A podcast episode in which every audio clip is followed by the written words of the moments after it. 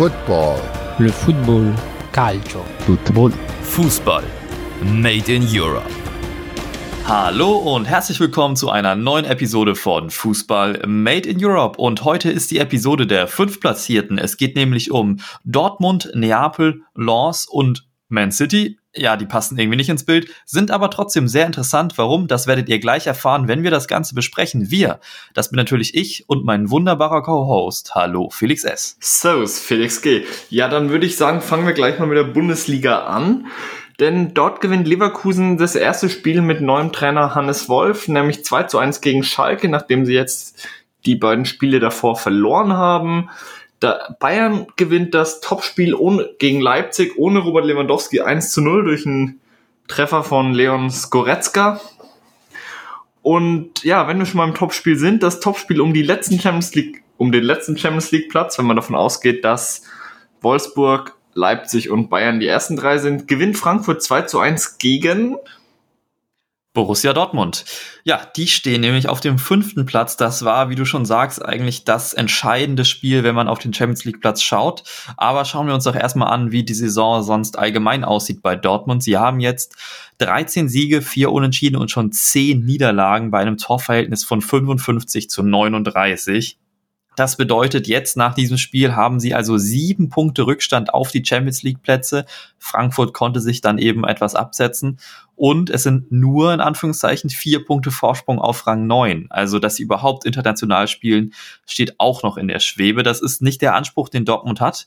Und das war der Grund, warum man damals äh, Lucien Favre entlassen hat nach der 1 zu 0 Nieder 1 zu 5 Niederlage gegen äh, den VfB Stuttgart.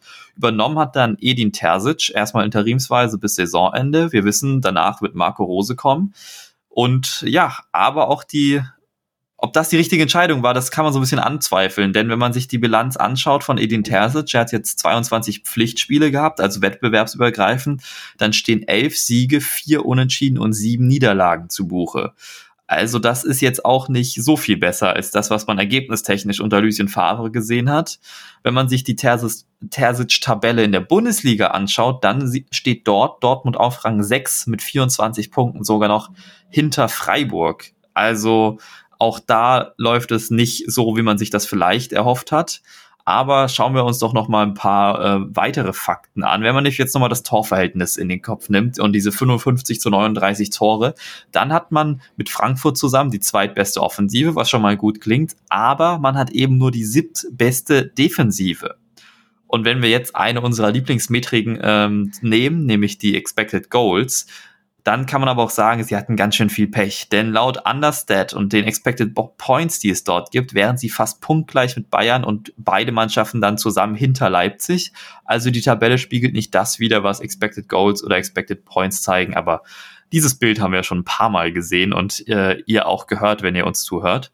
Aber apropos Frankfurt und zweitbeste Offensive, ja, gegen die haben sie verloren. Du hast es schon angesprochen, diese 1 zu 2 Niederlage, dadurch eben die Eintracht auf Rang 4 und mit etwas Vorsprung kann man sich jetzt natürlich fragen, was da los war. Äh, es gab eine seltsame Aufstellung gegen Frankfurt, aber auch schon davor wurde viel ausprobiert. Ich habe mir mal ein paar Formationen angeschaut, nämlich seit dem Bayern-Spiel. Da gab es ein 3-4-2-1 bei der Niederlage gegen Bayern, ein 4-3-3 beim Unentschieden gegen Sevilla, ein 4-2-3-1 beim Sieg gegen Hertha, ein 4-1-4-1 beim Unentschieden gegen Köln, ein 4-1-4-1 bei der Niederlage gegen Frankfurt und jetzt ein 4-3-3 bei der Niederlage gegen Manchester City. Eine Sache wird deutlich, anscheinend möchte Edin Terzic jetzt in den letzten Spielen auf die Viererkette setzen.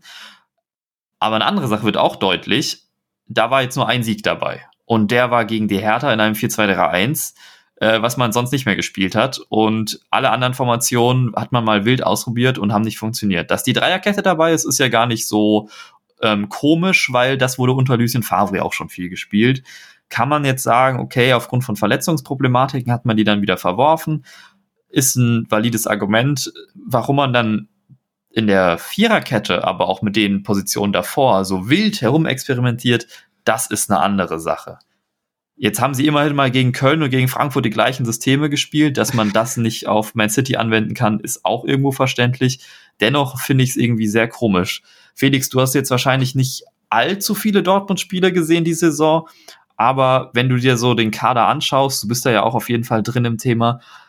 und jetzt nur allein diese ganzen Zahlenspiele hier liest, ich weiß nicht, für mich ergibt das Ganze kein Konzept und für mich ist so ein Basic 4-2-3-1 vielleicht erstmal der Way to go, auch gerade mit dem Kader und den Verletzungen, die sie hatten. Wie siehst du das? Ja, ähnlich. Also, um mal beim, beim 4-2-3-1 zu bleiben, ich verstehe es ehrlich gesagt nicht, wenn sie gegen Hertha gewinnen und dann auf ein 4-1-4-1 gegen Köln wieder zurückwechseln. Also ich sag mal, warum bleibe ich, ich stelle jetzt mal die Frage, warum sie nicht bei dem 4-2-3-1 bleiben. Und wenn man sich das Spielermaterial anschaut, dann können sie ja ohne Probleme ein 4-2-3-1 spielen. Mit, nehmen wir mal die Viererkette und sagen, okay, gut, dann Guerrero eben als Linksverteidiger, auch wenn er als offensiver Linksaußen in der, in der Dreierkette wahnsinnig sta stark war. Mhm. Und nehmen dann einen Sancho auf rechts, Haaland in Sturm, Reus auf links und Zehner Moderhut? Ja, äh, ja, Rainer, Brand könnte ja, man genau, machen. Oder danke, du stellst, oder du stellst, oder du stellst ja. eben ähm, Reus in die Mitte und äh, Rainer auf Außen oder Hazard auf Außen, den gibt's ja auch noch. Stimmt, da ist ja auch wieder fit.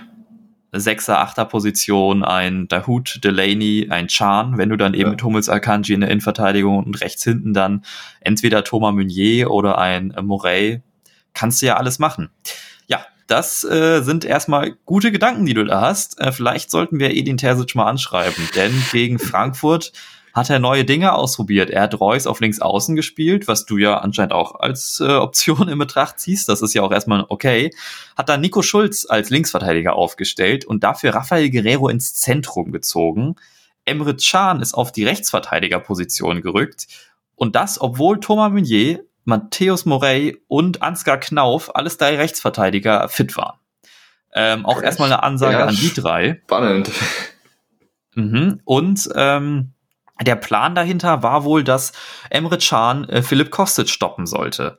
Ja, ist nicht so komplett aufgegangen, denn am Ende leitet Kostic trotzdem das äh, Führungstor äh, ein, aber dass wir, dass Mannschaften versuchen, Philipp Kostic zu stoppen und das nicht funktioniert, haben wir diese Saison schon oft genug gesehen.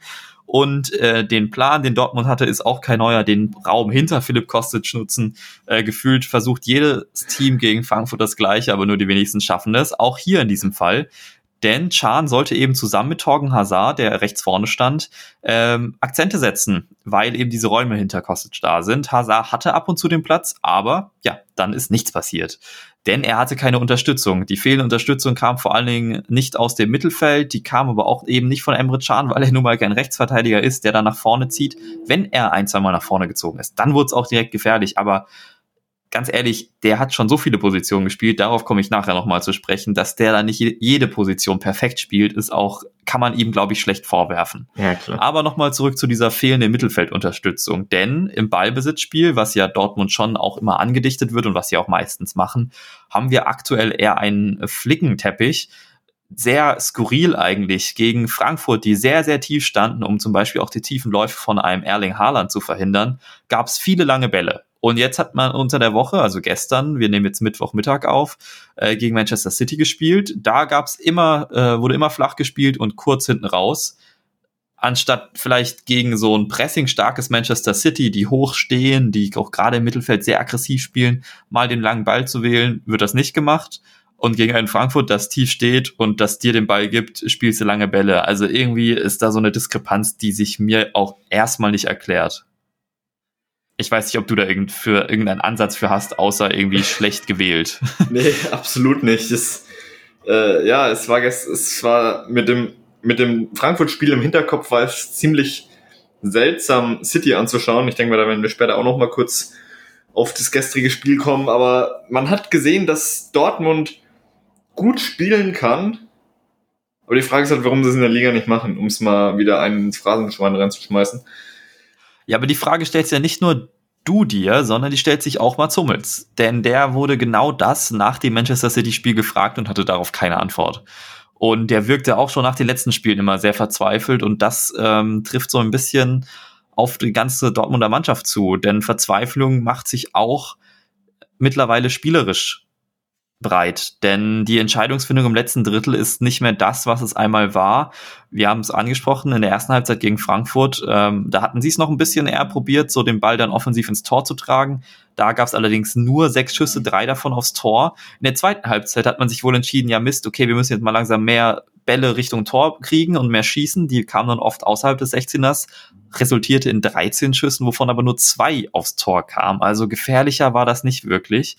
Und dann das elendige Thema bei Borussia Dortmund, die fehlende Absicherung. Die Konterabsicherung ist in dieser Saison ein wirklich konstantes Problem. Siehe eben das 2 zu 1 für Frankfurt und auch Luka Jovic hatte dann noch gegen Ende des Spiels eine große Chance, wo er das Tor hätte machen können.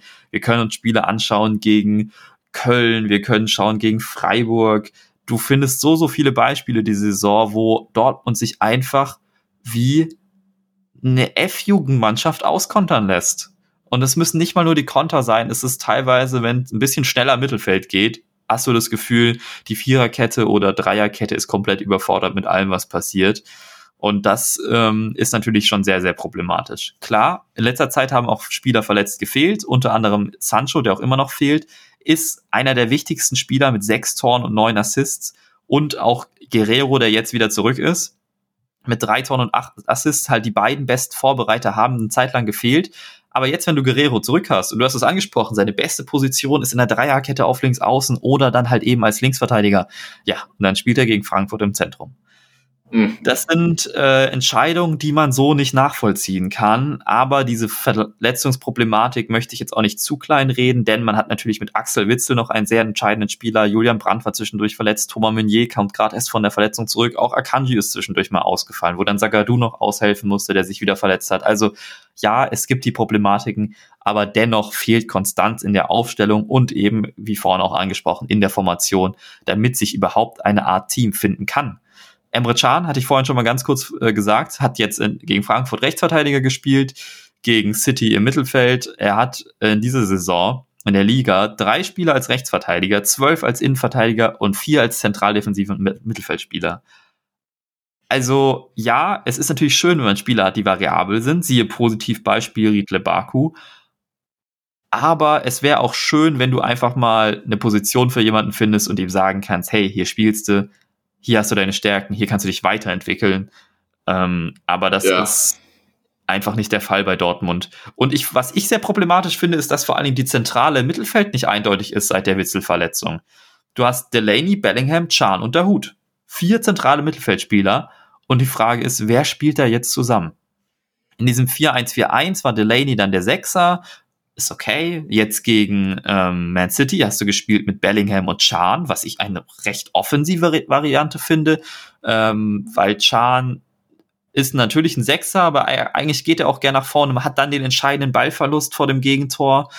Das ist natürlich dann auch ziemlich bitter. Du hast auch gemerkt, im Mittelfeld hatten sie gegen Man City nicht wirklich äh, einen Stich gesehen. Wer da noch positiv aufgefallen ist, war auf jeden Fall Jude Bellingham. Aber Leute, der ist halt 17. Ihr könnt nicht immer eure ganze Hoffnung auf so junge Menschen setzen.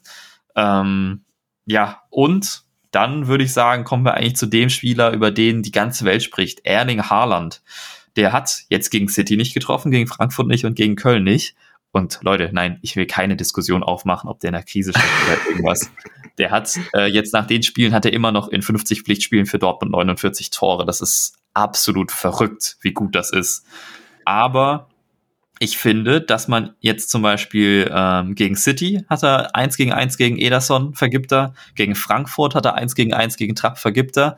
Das kann natürlich passieren und das ist nicht schlimm, aber zum Beispiel gegen Frankfurt, was da aufgefallen ist, er hat ganz schön viel mit seinen Teamkollegen gemeckert. Also selbst wenn er die Chancen hatte, ein, zwei Mal, er hatte natürlich nicht viele, weil auch Frankfurt das gut gemacht hat, hat er angefangen mit seinen Teamkollegen zu meckern und auch schon im Ligaspiel davor gegen Köln hat er den späten Ausgleich gemacht zum 2 zu 2 und als dann der Abpfiff war, ist er sofort in die Kabine gestürmt. Dass er wütend ist, wenn man nur 2 zu 2 gegen Köln ist, kann ich absolut verstehen. Dann natürlich die Mannschaftskameraden da so stehen und hängen zu lassen, ist eine andere Sache. Hinzu kommt, dass jetzt gerade das Thema des Wechsels ganz schön groß wird. Denn äh, relativ öffentlich wirksam ist sein Berater Mino Raiola unterwegs gewesen in Spanien. Erst war er bei Barcelona und dann ging es mit dem Privatjet weiter zusammen mit dem Vater von Haaland nach Madrid. hat sich dort mal umgehört, was die denn so vorhaben, die beiden Vereine, ob sie das sich leisten könnten. Es sind wohl auch Premier League Vereine interessiert, vor allem äh, Chelsea und Man City, aber natürlich auch PSG. Was jetzt interessant wird, Haaland hat im Sommer 2022, also nicht im kommenden, sondern darauf, eine Ausstiegsklausel in Höhe von 75 Millionen Euro und ich würde mal sagen, darauf würde ich Haus und Hof verwetten, dass, wenn er bis da noch da ist, die gezogen wird. Ja, klar. Ähm, ob er vorher schon geht, das ist interessant. Denn jetzt hat Zorg gesagt, dass Haaland definitiv, definitiv bleiben wird, egal wie der BVB sportlich abschneidet. Haaland auf der anderen Seite will natürlich unbedingt Champions League spielen, denn er braucht neue Matchbälle, mit denen er schlafen kann. Absolut nachvollziehbar. ähm, und es gibt eben das Gerücht, dass Dortmund bei 150 Millionen schwach werden würde. Da stellt sich natürlich die Frage, wer könnte diese 150 Millionen berappen? Felix, wenn du jetzt so die Vereine hörst, Barca, Madrid, Chelsea, Man City, PSG, das sind die fünf, die immer wieder gehandelt werden und genannt werden. Bei Barca und Madrid ist jetzt ja schon offensichtlich, Raiola war dort und hat mit denen gesprochen. Bei welchem könntest du es dir am ehesten vorstellen? Spielerisch oder finanziell? Finanziell bei Real und Gerne City. Mhm, und ja. Äh, ja, spielerisch ehrlich gesagt auch bei Real und City. Wenn man mal davon abgesehen, dass Chelsea einen Spielertyp wie Haaland auch ziemlich gut gebrauchen könnte. Aber äh, nee, Chelsea, bei Chelsea stellt sich ja auch die Frage, ob die nächstes Jahr in der Champions League spielen. Und ich glaube nicht, dass Haaland nach Chelsea geht. Für mich ist es entweder Real oder City. City ist äh, auch unter anderem wegen der ähm, der Tatsache, dass sein Vater ja mal ziemlich lang bei City gespielt hat, auch ein großes Ding. Oder eben Real was man ja, äh, oder was bei Real ja eine Tatsache ist, dass die finanziell ziemlich gut aufgestellt sind, nachdem die im Sommer nicht eingekauft haben. Und mhm. von daher könnte ich mir schon vorstellen, dass Real da ein paar Millionen in der Hinterhand hat, da ja unter anderem auch der äh, ein möglicher Transfer von Kylian Mbappé ja jetzt Geschichte sein soll, Geschichte ist. Daher, ja, wer weiß, ob er verlängert bei PSG. Das ja. ist natürlich die Frage. Finde ich aber sehr interessant. Ähm, Pep Guardiola hat sich auch schon geäußert zu den Gerüchten. Er sagt, äh, er mag es nicht, dass der Verein, wenn es um 150 Millionen Euro geht, direkt in Verbindung gebracht wird äh, mit dem ganzen Transfergedöns. Warum wohl? Muss er sich halt aber auch fragen, woher das jetzt wohl kommt. äh, da natürlich auch spannend, weil eben Sergio Aguero seinen Vertrag nicht verlängern wird. Absolut. Ähm, dann fehlt natürlich ein Stürmer. Ob er da dann nur auf Gabriel Jesus und ähm, mögliche andere Nachfolge setzen würde, ist natürlich die andere Frage. Aber ja, 150 Millionen, das ist erstmal ein Machtwort und dann nach dieser ganzen Corona-Sache ein großes Thema. Dann gibt's natürlich noch jemand anderen, der wechselwillig ist, Jaden Sancho der wäre ja fast schon letzten Sommer gegangen, hätte jemand die 100 Millionen, die dort äh, berappt wurden, gezahlt. Aber bei da hat sich jetzt nochmal Hans-Joachim Watzke äh, öffentlich dazu geäußert und gesagt, bei einem richtigen Angebot würde man ihn abgeben. Also ich schätze, die Summe wird nicht kleiner. Die dürfte im ähnlichen Rahmen spielen um die 100 Millionen. Und wenn das jemand zahlt, dann ist also Jaden Sancho auch weg. Ist natürlich die Frage, inwiefern Dortmund Argumente hat, wenn sie nicht in der Champions League sind, die beiden noch zu halten. Aber erstmal muss irgendjemand diese Summe aufbringen. Also eine ganz, ganz interessante Thematik, da auch noch abseits des Platzes. Das Torwart-Thema ist als auch noch eins auf Dortmund. Jetzt spielt Hitz die ganze Zeit, weil Birki zwischendurch verletzt war. Jetzt ist Mike Magnon von Lille äh, wird gehandelt, äh, ein Dean Henderson von Manu wird gehandelt. Also Peter Gulasch. Der Sommer wird ganz, ganz spannend. Die nächsten Spiele erstmal, wenn man jetzt mal kurzfristig schaut, geht's äh, zum VfB Stuttgart, dann Manchester City das Rückspiel und gegen Werder Bremen. Ja, und Manchester City ist, würde ich sagen, das Stichwort, damit wir weitermachen, nämlich mit ja. der Premier League. Dort hat Chelsea, die du schon mal angesprochen hast, das erste Mal unter Tuchel verloren und dann direkt mit 5 zu 2 gegen den Vorletzten, West Bromwich Albion. Ja, ähm, Big Sam strikes again, würde ich sagen. Ob er es doch noch schafft, mit West Brom da unten rauszuretten, ich glaube, das ist eine der spannendsten Fragen in dieser Saison. Und Liverpool hat durch die Niederlage von Chelsea, durch das Unentschieden von Everton, ähm, den Kontakt an die europäischen Plätze gehalten, da sie nämlich selbst ein 3 zu 0 geholt haben gegen Arsenal in der Champions League, jetzt 3 zu 1 verloren bei Real Madrid. Aber auch da ist noch alles drin fürs Rückspiel. In der Liga sieht es da jetzt also wieder etwas besser aus. Besser sieht's dagegen gar nicht aus bei Newcastle. Die sind mittlerweile sieben Spiele ohne Sieg und haben nur noch drei Punkte Vorsprung auf einen Abstiegsplatz. Da wäre ein Abstieg auch wirklich fatal, rein aus finanzieller Sicht. Und wo es aus finanzieller Sicht sehr, sehr gut aussieht, dann würde ich sagen, ist das die perfekte Überleitung für dich, Felix. Ja, dann schauen wir doch mal von fast ganz unten nach ganz oben. Denn ganz oben steht Manchester City. Nach 23 Siegen, 5 Unentschieden und 3 Niederlagen stehen sie mit 74 Punkten aus 31 Spielen auf Platz 1, 14 Punkte und einem Spiel mehr auf äh, Vorsprung auf Manchester United. Die Manchester City Anfang März mit 2 zu 0 im Derby besiegt haben und das 2 zu 0 war auch die erste Niederlage, nachdem Manchester City 15 Ligaspiele am Stück gewonnen hat. Das ist absurd. Das, die letzte Niederlage war davor gegen Tottenham im November, das 2 zu 0.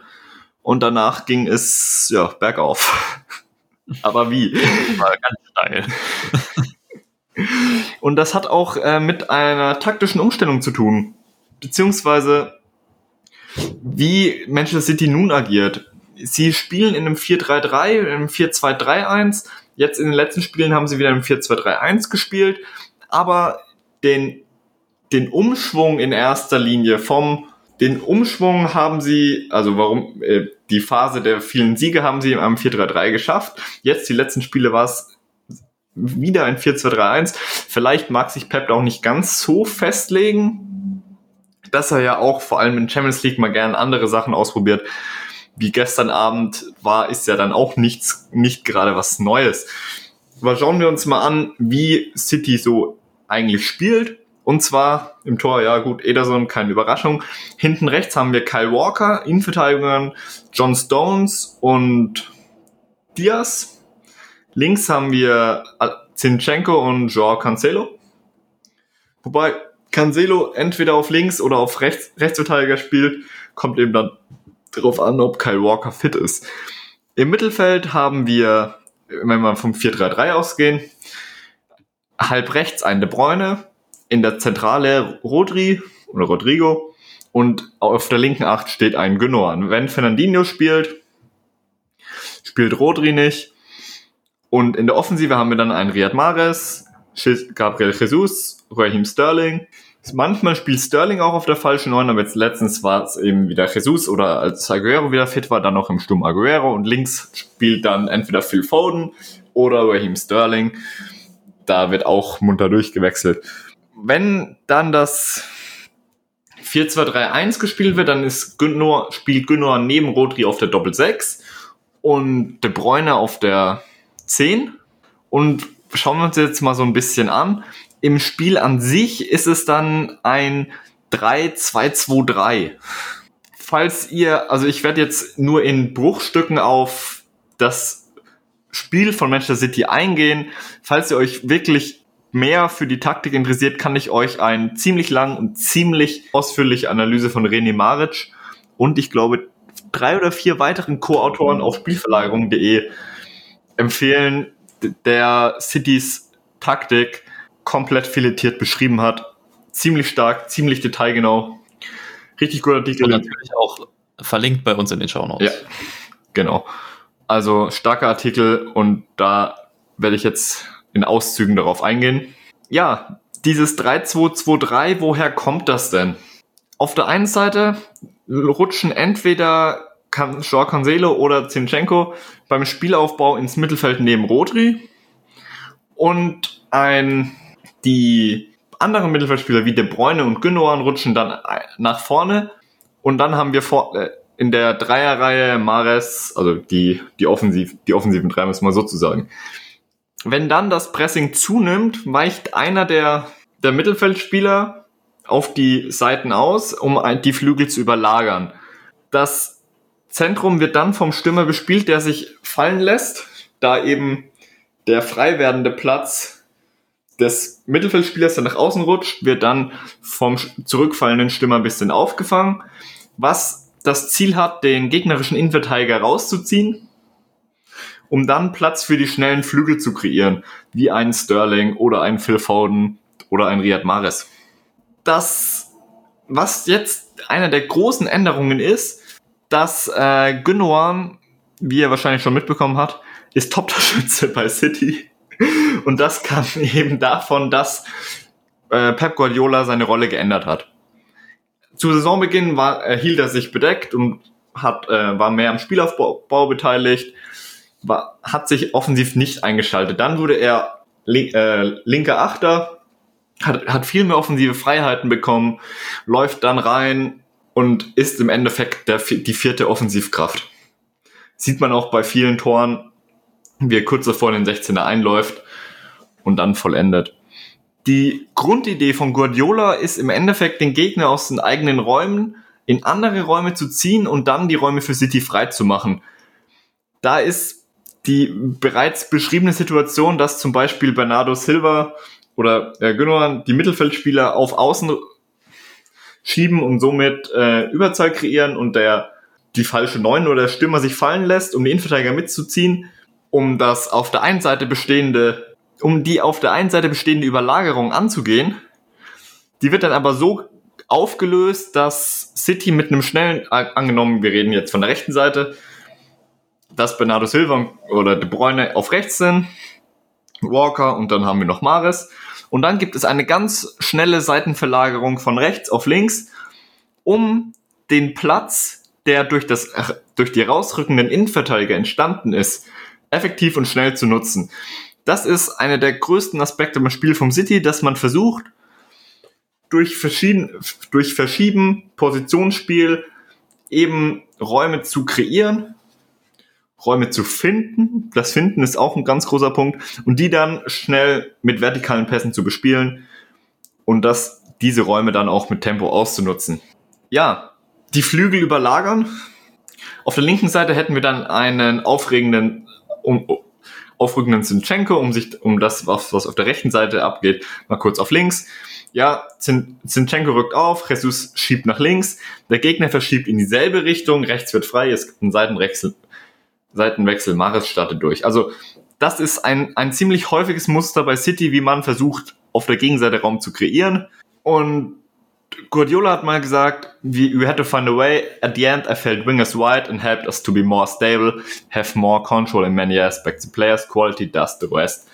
Die weiten Flügelspieler sind jetzt in den letzten Spielen nach Guardiolas Änderung einer der wichtigsten Aspekte, wie bereits erwähnt, durch ihr Tempo und da, wie sie eben Chancen ausspielen. Was auch eine zentrale Änderung ist, nämlich dass die weiten Mittelfeldspieler außen starten und einrücken, anstelle vom Zentral starten und sich nach außen bewegen.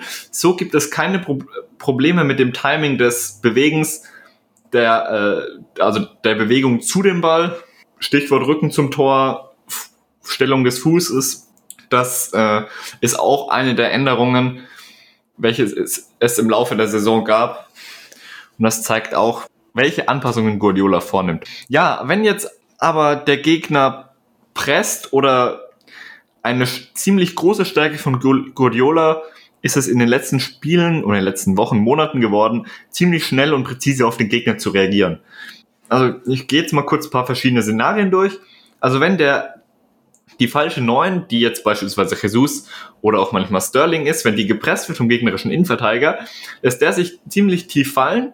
Wie bereits erwähnt, die Innenverteidiger verlieren dann ihre Zuordnung und dann werden die äh, Mittelfeldspieler oder Flügelspieler in die, äh, in in die Tiefe geschickt. Wenn der gegnerische Flügelspieler versucht, die Verbindung zu Gündogan, der sich im linken Halbraum bewegt, vielleicht auch Richtung nach vorne zu kappen, also die Passwege zustellt, bewegt, zieht Gündogan den, Flügel, den Flügelspieler raus, geht nach innen, nimmt den Flügelspieler mit und hat dann wieder, macht Platz für Zinchenko frei, der auf links durchgehen kann. Wenn der gegnerische Außenverteidiger höher schiebt, um aktiv die Flügelspieler von City, wie beispielsweise eben Mares, zu verteidigen und den Mittelfeldspieler im Pressing unterstützt, wird in dem Moment, in dem der Außenverteidiger hochschiebt, vertikal gelaufen, ist der, also in die Tiefe gelaufen, der, pa der Pass wird vertikal gespielt. Wenn darauf dann nicht reagiert wird, zieht ein Gündogan oder ein Silver mit dem Ball nach innen, macht dann im Rücken wieder Platz für den eigenen Außenverteidiger wie Zinchenko oder Walker und dann wird, wenn die nach innen ziehen, wird der lange Flügel bespielt, was auch ziemlich häufig vorkommt.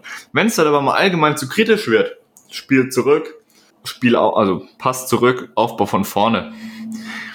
Manchester City ist ziemlich stabil gegen Konter. Man hat nur ein Gegentor wie Fulham, Liverpool, Spurs oder United. Und das hat den Grund, dass alle Phasen ineinander flüssig übergehen. Es gibt ein ziemlich hohes Passtempo und eine enorm starke Restverteidigung. Das Stichwort Verteidigung und Offensivspiel, das klingt jetzt zwar wie eine Phrase, aber City verteidigt mit dem Ball, man versucht aktiv den Gegner zu stabilisieren, zu destabilisieren. Man, man sucht eben eine Lücke im Spiel, man versucht mit Räumen, es gibt auch die 15 Pässe. Guardiola hat gesagt, innerhalb von 15 Pässe möchte er den Abschluss haben. Wenn es diesen Abschluss nicht gibt, dann wieder geht's zurück, man sucht aktiv Lücken, man versucht eben mit Läufen, mit, mit Positionsspiel Räume in der, im Defensivspiel des Gegners zu kreieren, in den Ketten, um diese dann schnell zu bespielen. Und der wahrscheinlich aktuell wichtigste Spieler bei City, der ziemlich viel vertikale Pässe spielt, auch die meisten Key Passes, die Key Passes hat, ist De Bruyne, ist auch der einzige, der äh, von Guardiolas Rotation nicht betroffen ist. Der hat jetzt um zwei Jahre verlängert. Also ist auch ein, ein ziemlich gute, ja, eine ziemlich gute Unterschrift weil City sich damit eben schon mal den wahrscheinlich besten Spieler der letzten, den besten Spieler des Vereins der letzten Jahre einfach noch länger bindet und mit ihm das ja. Offensiv, Offensivspiel steht und fällt. Ja, Felix, wie siehst du die, die Entwicklung von City innerhalb der Saison? Wenn man sich anschaut, wie sie jetzt zu, oder wie sie zu Saisonbeginn im Straucheln waren, teilweise nur Zehnter waren und jetzt alles wegdominieren. Ja, ich finde es äh, sehr, sehr beeindruckend. Man hat ja letzte Saison, als Liverpool Meister geworden ist, hat man gesehen, was das eben äh, machen kann, wenn nicht deine Stamm-In-Verteidigung spielen kann. Und ähm, was die nämlich auch können, das hast du ja auch schon angesprochen, eben wie die sich dann teilweise auch aus dem Pressing befreien des Gegners, wie gut die Restverteidigung ist. Ähm, solche Dinge sind eben schon sehr, sehr entscheidend.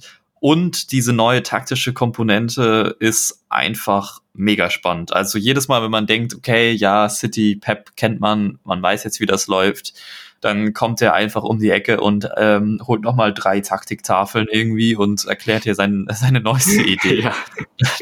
Das ähm, ist schon jedes Mal wieder beeindruckend umso schade finde ich es fast, dass er jetzt gegen Dortmund dann wieder in so ein altes System zurückfällt. Denn hätte ich schon gern mal äh, gesehen, wie das ausgesehen hätte, wenn sie das gespielt hätten, was sie hier gemacht haben. Was man gegen Dortmund aber trotzdem gesehen hat, ist einfach, wie sie sie im Mittelfeld wegdominiert haben. Anders kann man es nicht nennen, ja. wenn dann so ein Ro Rotri, Gündogan, De Bruyne, das ist ein Dreier-Mittelfeld. Also das ist wirklich unglaublich. Absolut, da stimme ich dazu. Das ich würde mal so weit gehen und sagen, Manchester City hat momentan das beste Mittelfeld in Europa. Wobei, ich denke mal, da ist die Konkurrenz auch nicht so vorhanden, wenn man sich mal europaweit umguckt. Ja, aber das wäre eine andere Diskussion.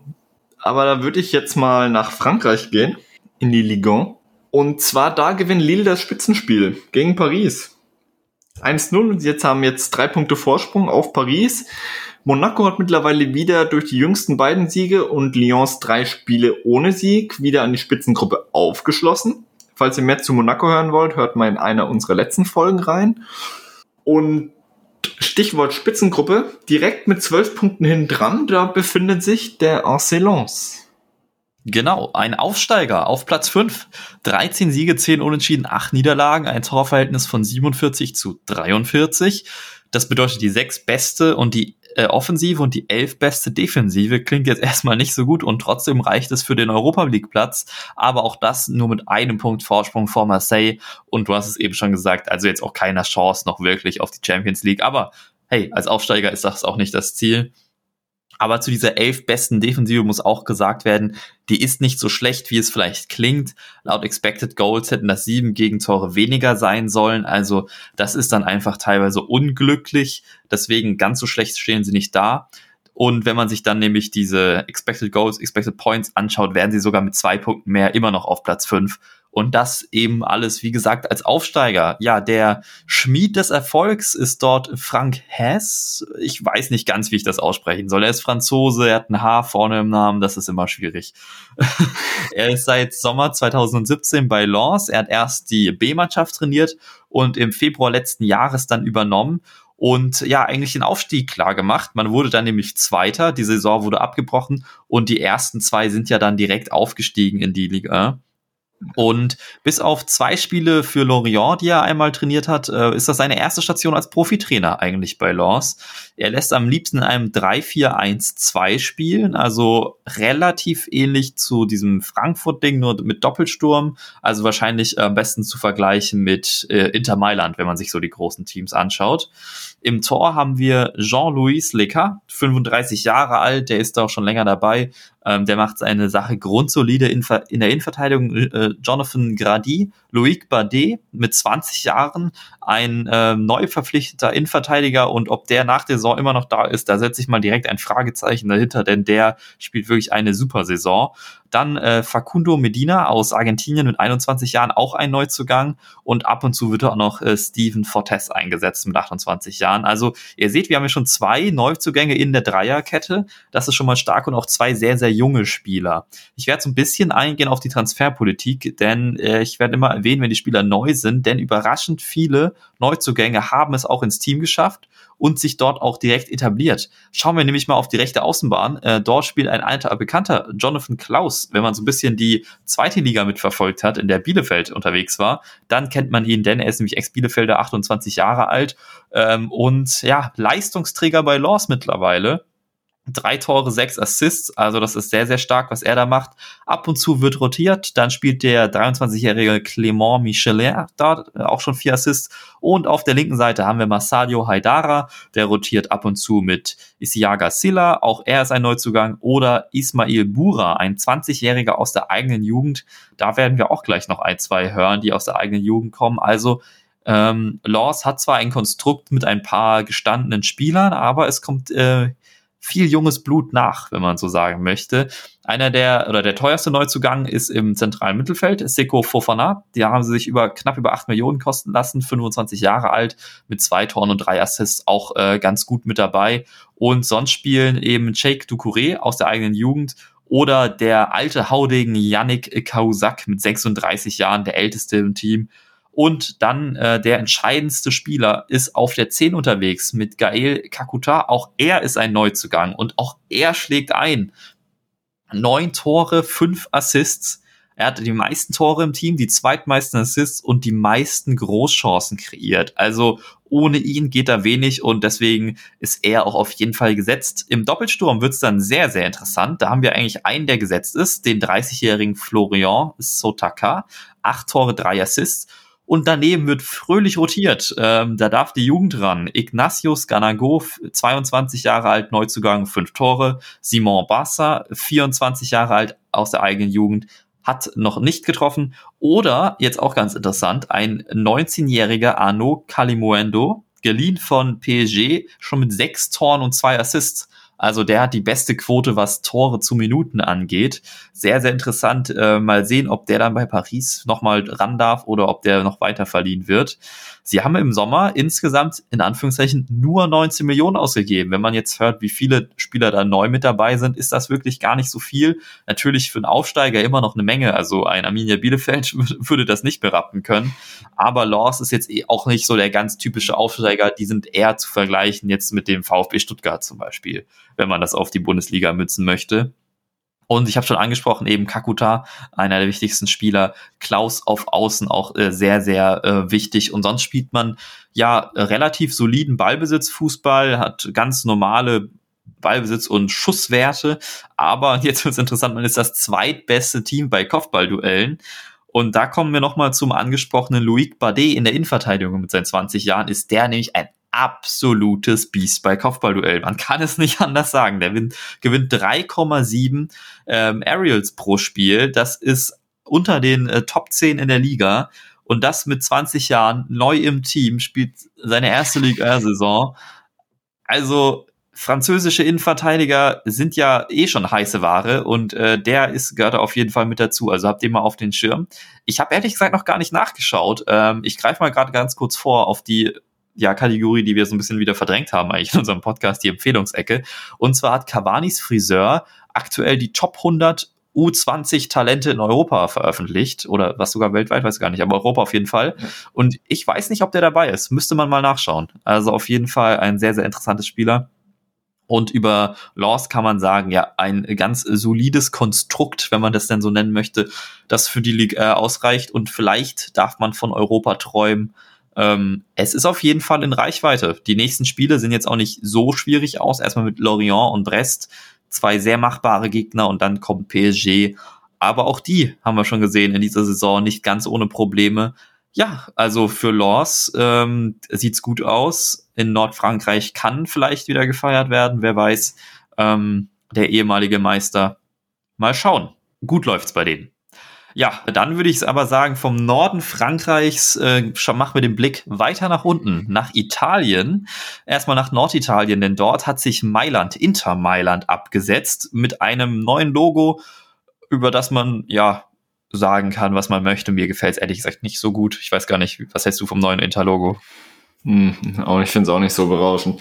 Erinnert mich irgendwie ein bisschen, also was heißt erinnert, aber es ist nach Turin sind's oder Juve sind's die äh, der zweite große europäische Verein, der sein Logo umstrukturiert. Juve hat es vor vier Jahren mittlerweile sind's schon, oder?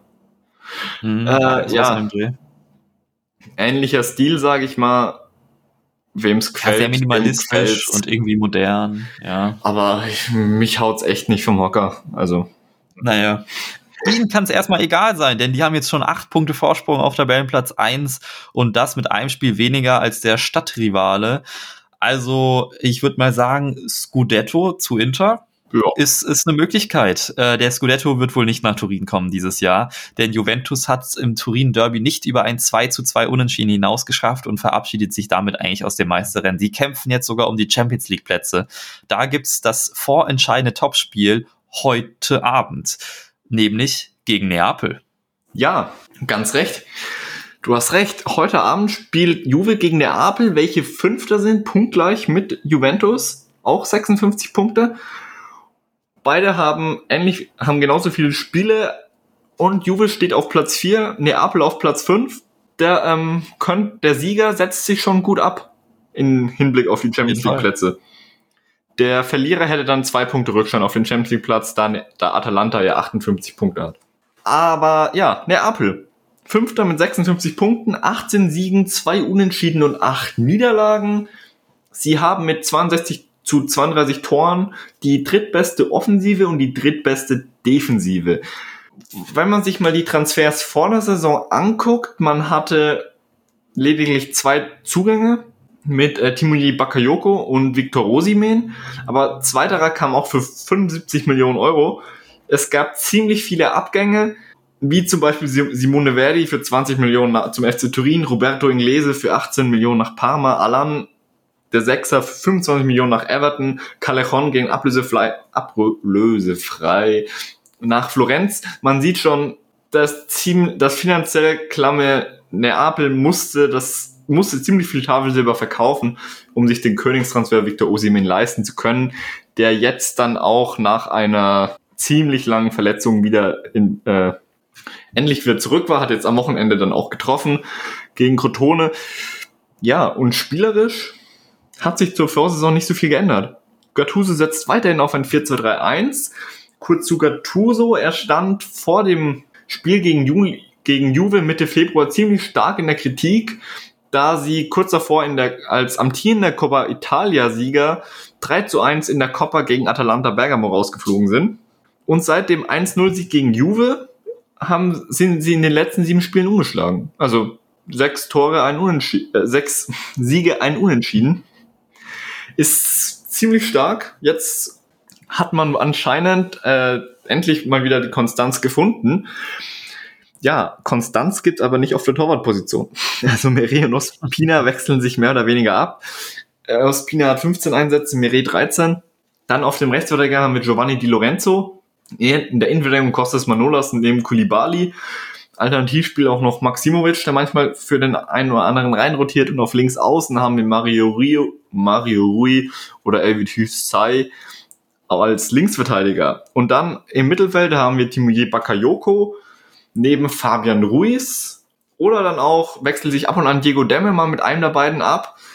Der Demme eine ziemlich starke Bilanz meiner nach für einen Sechser hat. Mit äh, zwei Toren, drei Vorlagen. Er hat die meiste Tackles pro Spiel bei Neapel und eine Passgenauigkeit von 90,2 Prozent. Also der ist da richtig eingeschlagen seit seinem Transfer im letzten Winter. Falls ihr euch wundert, warum Demme nach Neapel ist, Gattuso war sein äh, Vorbild seit der Kindheit und sein Vater Neapel-Fan. Der Name Diego Demme kommt nicht so ganz von ungefähr. Ja, und vorne drin haben wir Lorenzo Insigne, der absolute Schlüsselspieler. Auf den gehe ich gleich nochmal ein bisschen ein. Dries Mertens auf der 10 und dann auf links, äh, auf rechts haben wir Matteo Politano oder Herving Lozano. Wobei Lozano auch gerne mal auf rechts spielt, äh, auf links. Also vorne wird durchrotiert und dann im Sturm, oder wenn, wenn im Sturm Mertens im Sturm spielt, was ja während Usimens Verletzung der Fall war, hat dann äh, Piotr Zielinski auf der 10 gespielt. Ja, äh, Osimen, wie gesagt, lange verletzt, hat aber jetzt dann auch schon wieder in acht Spielen vier Tore und eine Vorlage. Wie ihr vielleicht schon geahnt habt, na, anhand der Namen, die ich euch jetzt vorgelesen habe, der Apel ist nicht gerade die größte Mannschaft und sie sind auch die zweitschwächste Mannschaft der Liga bei Kopfballduellen.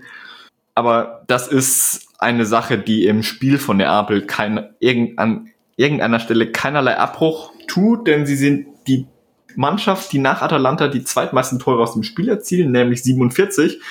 Und ihr Spiel ist allgemein ziemlich passlastig. Sie haben nach Juve und Sassuolo den drittmeisten Ballbesitz mit 54,4 Prozent. Sie haben auch die drittbeste Passgenauigkeit. Und die, sie sind auch ziemlich schussfreudig. Sie haben einerseits die meisten Schüsse der Liga mit 16,9, aber auch die meisten Torschüsse. Und diese Offensivgefahr geht da eben auch von vielen, äh, von vielen Spielern aus. Wir haben einerseits Lorenzo Insigne mit 14 Toren, 5 Vorlagen. Wir haben einen Dries Mertens mit 18 Toren, 6 Vorlagen. Wir haben einen Piotr Zielinski mit 6 Toren und 6 Vorlagen. Wir haben einen Matteo Politano mit 8 Toren, 4 Vorlagen. Wir haben einen Lozano mit 9 Toren und 2 Vorlagen. Also ihr merkt schon, die Offensive, die kann was. Und es ist auch ziemlich schwer, Neapel irgendwie auszurechnen, auch wenn Lorenzo Insigne der absolute Schlüsselspieler ist, da das Spiel dann von hinten aufgebaut wird, im Endeffekt von Marco Fabian, der ja momentan auch ziemlich intensiv mit Atletico, Real und Barcelona in Verbindung gebracht wird. Apropos Atletico, wer von euch hätte gedacht, dass das Meisterschaftsrennen in Spanien nochmal ansatzweise irgendwie spannend wird, aber so ist es. Ganz kurz übers Mittelmeer geguckt. Ja. Und äh, wie gesagt, die Offensive bei Neapel ist ziemlich, ziemlich stark, schwer auszurechnen. Und Gattuso hat anscheinend nochmal die Kurse, Kurve gekriegt, nachdem er, wie gesagt, im Winter ziemlich stark oder sein Stuhl hat ziemlich sehr gewackelt und jetzt hat sich's wieder stabilisiert. Man spielt jetzt dann auch demnächst gegen wie gesagt, heute Abend gegen Juve und das ist das entscheidende Spiel. Und danach geht's. Es geht nochmal gegen Inter und gegen Lazio. Danke. Und das sind dann aber eigentlich schon so die schwersten Gegner. Alles, was danach kommt, ist auf jeden Fall in der Tabelle unter ihnen. Und das könnte gerade gegen Saisonende entscheidend werden. Und was da auch nochmal entscheidend werden könnte, ist halt eben das, das Aus in der Europa League äh, gegen Granada. Also das tut natürlich weh für einen SSC Neapel, aber man muss auch sagen, in dem Rennen um die Champions League ist das ähm, entscheidend. Und jetzt haben sie, ist Juve natürlich auch raus, aber wenn sie das Spiel heute Abend gewinnen, dann ist die Champions League auf jeden Fall in Reichweite und ich finde es schon sehr, sehr interessant zu sehen, wie es aussieht in Italien, wenn Juve mal nicht ja, Champions Da stimme ich dir zu. Aber kann es sein, berichtige, korrigiere mich bitte, wenn ich falsch liege, aber dass von den Top 6 niemand mehr europäische Verpflichtungen hat, weil Rom ja auf, auf dem siebten Platz liegt? Also die Roma. Das, ähm, ich überlege gerade mal, lass uns mal kurz durchgehen. Ja. Inter ist nicht mehr dabei. Ja. Milan äh, ist auch, auch raus. nicht mehr. Genau, gegen Manu sind die raus. Atalanta ist raus gegen Real. Juve ist raus gegen Porto. Napoli ist raus. Lazio ist raus gegen die Bayern. Ja, du hast absolut recht. Das, kein Wunder, gibt's da mal so einen spannenden Meisterschaftskampf. Mann, da können die anderen Ligen doch mal nachmachen. Da ist doch sonst Deutschland immer so gut da drin. Ja. Aber da ist es halt auch egal, wenn Bayern als einzige Mannschaft dabei sind, die gewinnen trotzdem die Spitzenspiele und die Meisterschaft, selbst mit einem verletzten Robert Lewandowski. Ja, stimmt auch wieder. Weil dann. Ach, Mann. Ja. Ich hätte einfach gerne mal so Meisterschaftsrennen wie in Italien. Oh ja. Was, was soll's denn? Also jetzt am Ende sieht's ja immer noch gut aus für Inter so. Jetzt haben die ein bisschen Vorsprung, aber der Rest, das ist ja mal hochspannend. Oder jetzt auch, du hast es schon angesprochen, äh, in Spanien mit Atletico, die lassen jetzt nochmal federn. Jetzt ist Barca zwei Punkte hinten dran. Real hat auch nochmal äh, Schnüffel da dran. Gut, England müssen wir nicht drüber reden, Man City marschiert davon, aber. Aber Frankreich. Selbst, selbst, in Frankreich ist es spannend. Hätten wir das mal gedacht, in Frankreich, ja. Aber es ist auch ziemlich spannend, also, dass die, dass die beiden Dominanz, Domi, Dominanzen oder die beiden dominierenden Vereine in Frankreich und Italien, Juve und PSG, im selben Jahr, äh, ich sag's mal, ihre Dominanz zumindest in der Liga verlieren. Ja, ähm, ich glaube aus ganz, ganz unterschiedlichen Gründen. Ja, definitiv.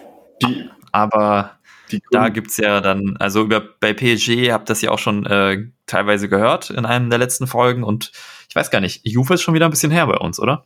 Ja, ich glaube schon. Könnte man ja in Zukunft mal besprechen. Ja, genau. Und wenn ihr das hören wollt, dann müsst ihr einfach wieder einschalten. Dafür am besten den Podcast abonnieren oder uns bei Spotify folgen eine Rezension auf iTunes schreiben, denn das hilft uns und freut uns vor allen Dingen. Wenn ihr Links zur Folge sehen wollt, dann schaut einfach in die Show Notes. Wenn ihr Kapitelmarken haben wollt, dann hört nicht auf Spotify. Da gibt's nämlich nette Kapitelmarken, falls euch mal äh, Laws nicht interessiert zum Beispiel, was auf jeden Fall ein Fehler wäre, denn hochinteressant, dieses Laws. ähm, aber falls das mal der Fall wäre, könnt ihr das auf jeden Fall tun. Und wenn nicht, dann ähm, freuen wir uns so oder so, wenn ihr nächste Folge wieder einschaltet bei Fußball Met in Europe. Das war's von mir. Bis zum nächsten Mal. Ciao. Servus.